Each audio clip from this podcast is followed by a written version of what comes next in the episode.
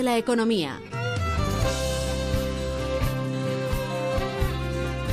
Bueno chicos, hoy es jueves, concretamente 10 de marzo, y nuestros oyentes ya saben que es el día para hablar de emprendedores, así que ya está por aquí David Robles con su horno de What's Cooking.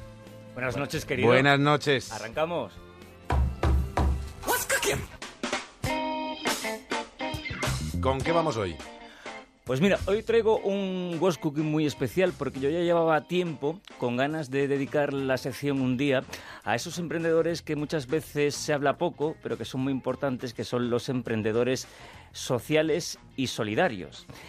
Y es precisamente lo que traigo hoy, que son tres buenos ejemplos de startuperos eh, solidarios. Y vamos a empezar eh, hablando de una incubadora low cost, para que nos entienda todo el mundo, una eh, incubadora barata que está eh, diseñada o destinada a los países que tienen pocos recursos. Esto nace de un proyecto de fin de máster y de la idea de, nuestro protagonista, ingeniero, pero con alma eh, de médico, que se llama Alejandro Escario, y él, dándole vueltas a la cabeza, decidió que por qué no se ponía en marcha una incubadora que fuera adaptable al entorno, que estuviera hecha de materiales sencillos, que el montaje fuera eh, muy simple y sobre todo que fuera barata. Y es precisamente lo que, lo que ha construido. Es una incubadora con materiales tan sencillos y que se pueden encontrar eh, en cualquier parte del mundo como es la madera, que el montaje y las piezas sean también muy sencillas, que cualquier persona lo pueda montar, incluso lo pueda arreglar si, si hay algún problema y sobre todo barato, muy barato. Cuesta entre 300 300 y 400 euros, que nada tiene que ver con los 60.000 euros que puede llegar a costar una incubadora al uso. A ver, lo, que nos cuenta Alejandro es que esto no intenta sustituir a una incubadora normal, pero sí al menos dar en estos países un mínimo de garantía. es decir, una incubadora que, tenga lo mínimo que tiene que necesitar una incubadora, que es mantener el calor del crío, la humedad y la inclinación.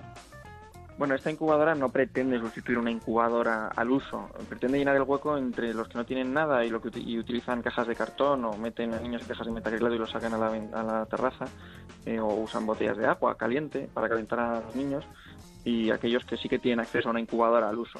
Esta controla de, activa, de forma activa la temperatura, es capaz de controlar de forma pasiva la, la humedad, pues simplemente da la información de qué humedad se tiene o la inclinar la, cama, que esto sí que es una de las pocas, y no la única incubadora de bajo coste que proporciona esta característica. A ver, estoy intentando a ver si es posible eh, colgar la foto de, la incubadora, pero no me deja. Bueno, ahora voy a enseñar la foto en, Twitter de, la incubadora. Lo que tienen de momento es un prototipo, están trabajando en, otro ya para tenerlo listo en septiembre, que tendría mejoras, como es, por ejemplo, que se pueda eh, conectar a una, a una batería de coche. Y lo que nos cuenta Alejandro, que esto no es ningún negocio, sino que es un proyecto eh, solidario que busca gente que se metan en este proyecto. Y por eso, si hay algún oyente que es médico, que, es abogado, que, que, es ingeniero y que le apetece echar una mano, pues que, están deseando y con los brazos abiertos eh, esperando gente que les eche que les eche una, una, manita. David, no hay que ser tan lejos a países en vía de desarrollo. ¿eh? Absolutamente no. Porque hay unos refugiados en suelo de la Unión Europea que hay refugiadas que andan a luz y están los niños sobre los charcos y las tiendas. O sea, no hay que irse tampoco tan lejos, ¿eh? porque muchas veces pensamos en países en vías de desarrollo y hay zonas de Europa, en este caso por los refugiados, que necesitan esta ayuda. ¿eh? Sí, en el campo de refugiados de Idomeni la situación ahora mismo, la que estamos viendo, es de, ayuda de primera necesidad, incluso para, para asistir a los partos, porque allí pues, hay refugiados de toda edad, clase y condición, y se está dando a luz en esos campamentos, en ese campamento. Pues imaginaros lo bien que le puede venir, encima con un coste tan tan tan ínfimo como de, 300, 400 euros, poder mantener eh, a un crío que haya, que haya nacido en situación precaria, porque muchas veces son las madres las que están desnutridas, las que ya de por sí mm. están dando a, luz en unas condiciones eh, malísimas y que muchas veces los críos nacen pues en unas condiciones también eh, sanitarias y, de salud muy delicadas, con lo cual por 300 euros estamos asegurando la vida de un, de un crío que nazca en, esa situación tan, tan lamentable y tan dramática. ¿Con qué seguimos pues en esta línea? Pues vamos a seguir hablando también. A que estás desarrollando hoy. Sí, pues seguimos hablando de emprendedores eh, solidarios y que también quieren echar una mano en estos países y zonas eh, desfavorecidas, sobre todo las que están afectadas por un mal endémico como es la malaria. Malaria que afecta sobre todo a pues, toda la África subsahariana, zonas de América Latina y, Asia. Entonces, eh, voy a hablar también de la historia de, de, de un emprendedor, se llama Miguel Luengo, y él decide unir eh, la medicina, fíjate, con los videojuegos, con el objeto de acelerar el, el, diagnóstico de, la malaria. Por ir por partes eh, y explicaros un poco cómo se diagnostica la, malaria, eh, se coge una muestra de sangre, eh, en esa muestra de sangre se va a ver a través de microscopio unas pintitas rosas y esas pintitas rosas son los parásitos de malaria. Es decir, cuanto más pintitas rosas haya en esa muestra de sangre, más alta es la infección por malaria. Teniendo en cuenta que hay 600.000 casos de malaria ah, al día, dices tú, mm, pues a lo mejor sería muy interesante, y es lo que piensa eh, Miguel, si pudiéramos acelerar el diagnóstico aprovechando lo que él dice, bien entendido, el vicio de los jóvenes con, los videojuegos, y es precisamente lo que hace, crear eh, una web donde eh, la gente jugando y sin darse cuenta está ayudando a, diagnosticar malaria. Me explico un poquito mejor. ellos lo que hacen es coger una muestra de sangre, igual que en un laboratorio, y le hacen una fotografía con una cámara especial que es como la cámara de un microscopio. Esa fotografía de la muestra de sangre la cuelgan en la red, la cuelgan en esta web que se llama Malaria Spot, ¿vale? Y la gente simplemente tiene que entrar en, la web y ya le va a aparecer eh, una, pues como un círculo grande con un montón de pintitas, unas azules y otras rosas. Y el juego consiste simplemente en discriminar y, y, matar, como quien dice, los bichitos rosas. La gente está jugando sin darse cuenta que está haciendo un diagnóstico. Cuando 20 personas terminan la partida, ¿vale? 20 personas, se ha producido un diagnóstico concluyente. ¿Por qué? Porque como nos cuenta Miguel, el resultado de 20 jugadores es igual que el diagnóstico de un profesional.